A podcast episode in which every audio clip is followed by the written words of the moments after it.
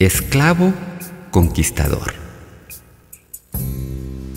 De nada sirve al guerrero ser un gran conquistador si alguien lo esclavizó primero y él también tiene un señor.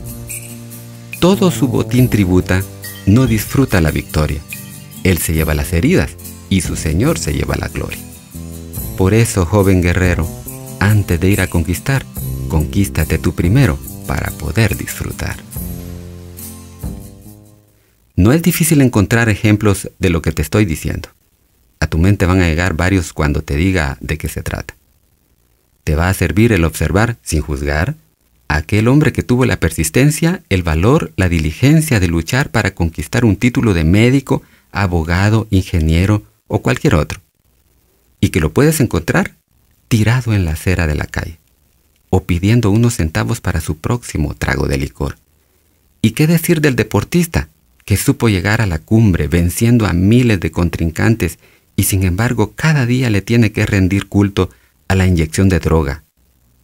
A la estrella de cine que destacó entre miles que se abrió paso a codazos y puntapiés en un ambiente tan difícil y que se rinde ante la homosexualidad y que lejos de luchar contra ella, la defiende. Y aún vas a encontrar, que es lo peor, predicadores, sacerdotes, que hacen estremecer a multitudes y ellos se rinden no a Cristo, sino al sexo ilícito.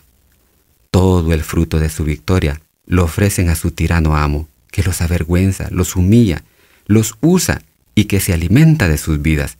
Por eso, para que no tires el fruto de tu esfuerzo, conquístate tú primero. Cristo ofrece algo que se llama espíritu de dominio propio.